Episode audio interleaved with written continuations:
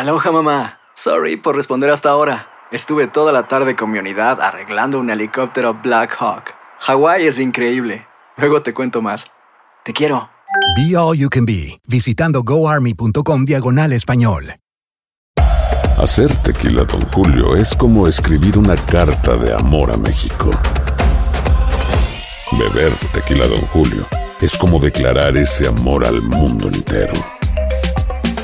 Julio es el tequila de lujo original, hecho con la misma pasión que recorre las raíces de nuestro país. Porque si no es por amor, ¿para qué? Consume responsablemente. Don Julio Tequila, 40% alcohol por volumen, 2020. Importado por Diageo Americas, New York, New York. Boost Mobile tiene una gran oferta para que aproveches tu reembolso de impuestos al máximo y te mantengas conectado. Al cambiarte a Boost, recibe un 50% de descuento en tu primer mes de datos ilimitados. O, con un plan ilimitado de 40 dólares, llévate un Samsung Galaxy A15 5G por $39.99. Obtén los mejores teléfonos en las redes 5G más grandes del país. Con Boost Mobile, cambiarse es fácil. Solo visita boostmobile.com. Boost Mobile, sin miedo al éxito. Para clientes nuevos y solamente en línea, requiere AroPay. 50% de descuento en el primer mes requiere un plan de 25 dólares al mes. Aplican otras restricciones. Visita boostmobile.com para detalles. Si no sabes que el Spicy McCrispy tiene Spicy Pepper Sauce en el pan de arriba y en el pan de abajo, ¿qué sabes tú de la vida? Para, pa, pa, pa. Fernando Pizarro, corresponsal de Univisión en Washington. ¿Cómo estás, Fernando? Feliz viernes para ti. Pero feliz viernes y además feliz año para ti y todo el equipo, porque primera vez un poquito atrasado, pero primera vez que estoy este año en la parte del equipo, así es que muchas gracias por integrarme. Y, La y como siempre, es lo que vale. Admiro tu, tu energía matutina de los viernes. bueno, hay que hacer de tripas corazones, decía mi abuela, ¿no? Claro. Así con que sí. dos termos que dijiste, yo estoy empezando con mi termo, pero recién con la primera taza del termo, pero bueno. Bueno, suerte, suerte, Fernando. El impeachment, ese es el tema del día, el tema de la semana, del mes y seguramente del año. Háblame en qué punto estamos, Fernando, y qué fue lo que ocurrió ayer. Bueno, estamos en, en el punto del inicio formal de- del proceso en el Senado. Eh, más allá, como tú lo decías, finalmente, eh, si damos un poquito para atrás, eh, Nancy Pelosi al final de la semana pasada dio a entender eh, finalmente que, que ya iba a darse por vencida en ese sentido e iba a, a dar el pro- a avanzar el proceso. Recordemos que ella había estado dilatando esto a que comenzara en el Senado, esperando que hubiera una promesa de los republicanos de que haya más testigos y documentos, algo que todavía no ocurre a, a todo esto. Finalmente eh, se traspasaron formalmente, pues, seguramente muchos de ustedes han podido ver las imágenes por televisión de cómo los documentos, eh, se- luego de un voto final en la Cámara, son llevados físicamente, ocurrió dos veces a, toda- a, a- todo esto porque realmente el miércoles el Senado no los aceptó formalmente, aunque los llevaron para allá eh, el, el jueves, los llevaron los documentos, los leyeron las acusaciones, se nombraron a siete fiscales, son congresistas demócratas que van a actuar como fiscales en este juicio político y valga la importancia de decir que es un juicio político y no legal, no es una corte de justicia. Los 100 senadores fueron juramentados ayer eh, por el presidente de la Corte Suprema, quien va a encabezar este juicio, eh, y, y ellos van a ser los senadores como el jurado, pero tampoco es un jurado común y corriente, es un jurado que puede intervenir, que puede objetar, eh, en fin, todo este proceso empieza en serio, podríamos decirlo, aunque formalmente empezó a partir de este próximo martes a la una de la tarde, cuando el Senado se reúna. Mira, yo soy lo suficientemente viejo para haber cubierto el, el, el impeachment de, de Bill Clinton. Eh, por supuesto, claro, a esa edad, a los 10 años que tenía en esa época, me tocó cubrirlo. Pero, pero en fin, hablando en serio, realmente eh, eh, es un proceso que puede durar seis días.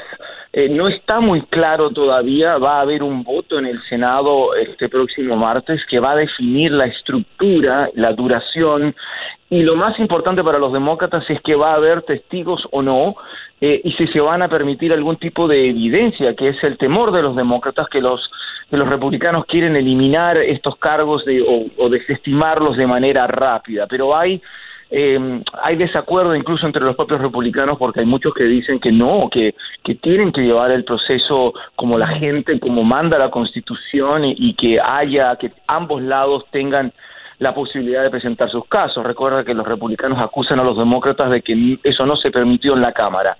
Pero, en fin, vamos a ver qué ocurre y si es que va a haber testigos nuevos.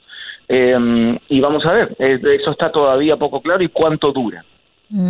Ahora, el in- tú me estás hablando del inicio el próximo martes de esta etapa.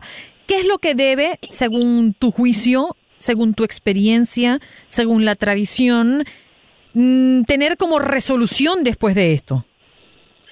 Bueno, eh, obviamente se va a llevar a cabo como un juicio.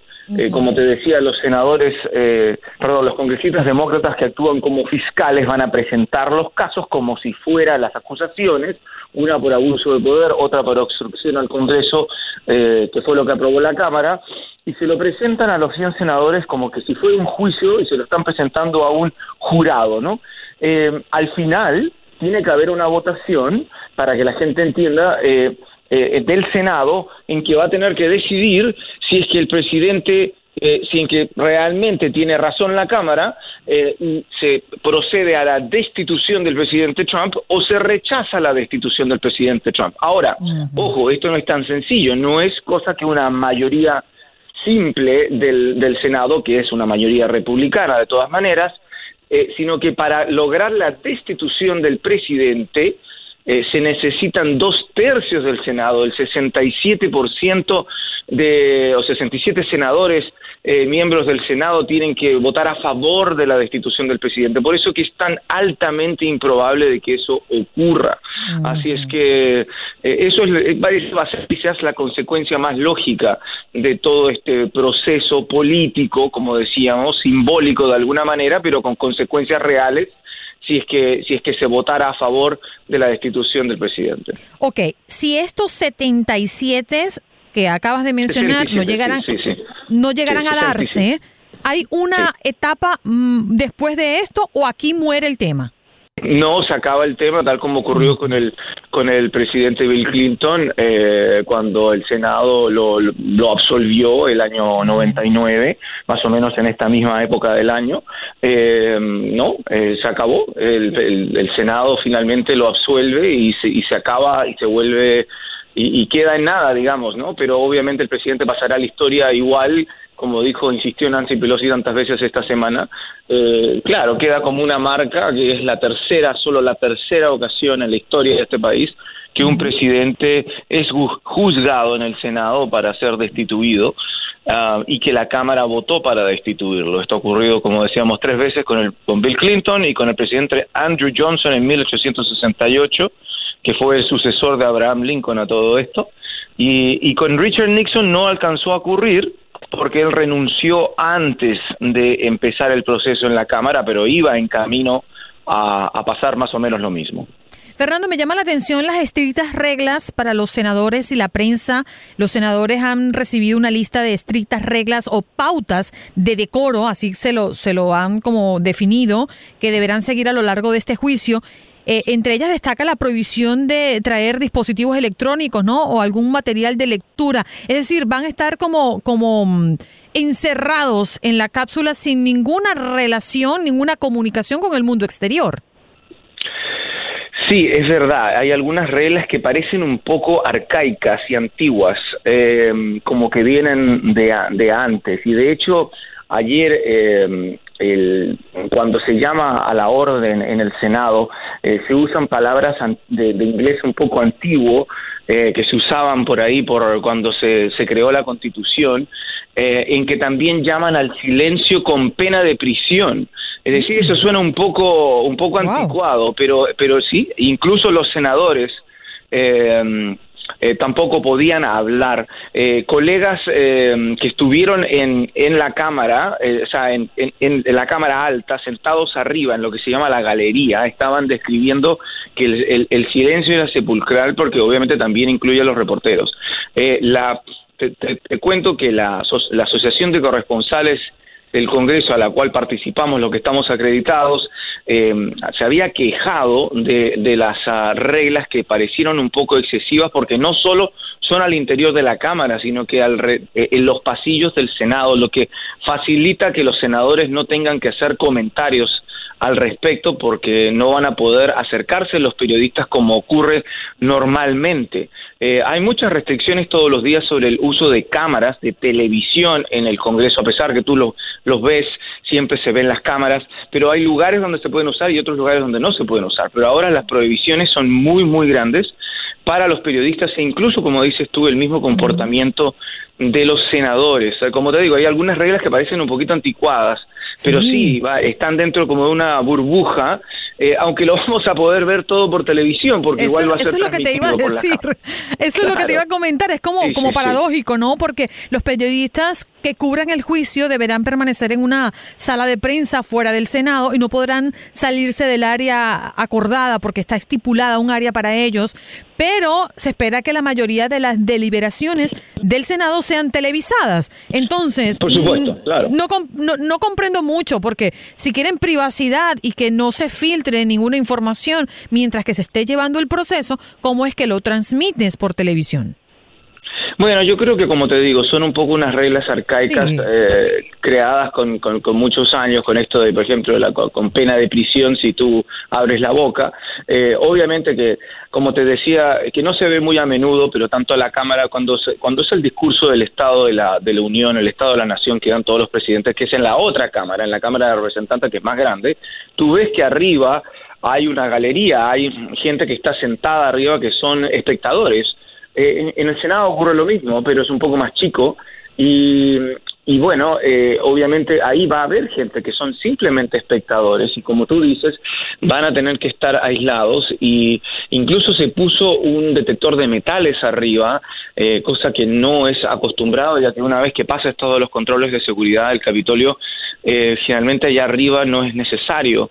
Y sí, ha habido muchas quejas, pero yo no recuerdo reglas tan específicas hace eh, 21 años, pero, pero bueno, las tiene que haber habido y por supuesto ahora la tecnología te, te, te permite, lo que los teléfonos celulares del año 99 no son lo que son los teléfonos celulares del 2020 eh, y las computadoras eh, portátiles tampoco. Entonces, eh, yo creo que es un poco por eso el, el tema de la restricción a los aparatos electrónicos, aunque como tú dices, eh, lo va a ver todo el mundo por televisión y, y parece un poco arcaico y ridículo de alguna manera. Fernando, gracias por estar con nosotros. A mí me parece que esta fuente es... eh, es fantástica, ¿no? Como fantástica, eh, también considero que es bastante compleja y te felicito porque nos ha dejado muy claro qué está por venir, qué fue lo que pasó ayer y qué deberíamos esperar de este proceso que mm, podría darse en su punto final el próximo mes de febrero. ¿Tus redes personales o, tus redes en medios, cómo podemos conseguirte? Arroba Pizarro-DC. Muchas gracias y bueno, y espero estar con ustedes pronto nuevamente. Seguramente. Fernando Pizarro, corresponsal de Univisión en Washington. La actualidad de la política en Estados Unidos desde allá y, por supuesto, el impeachment como primer tema de desarrollo.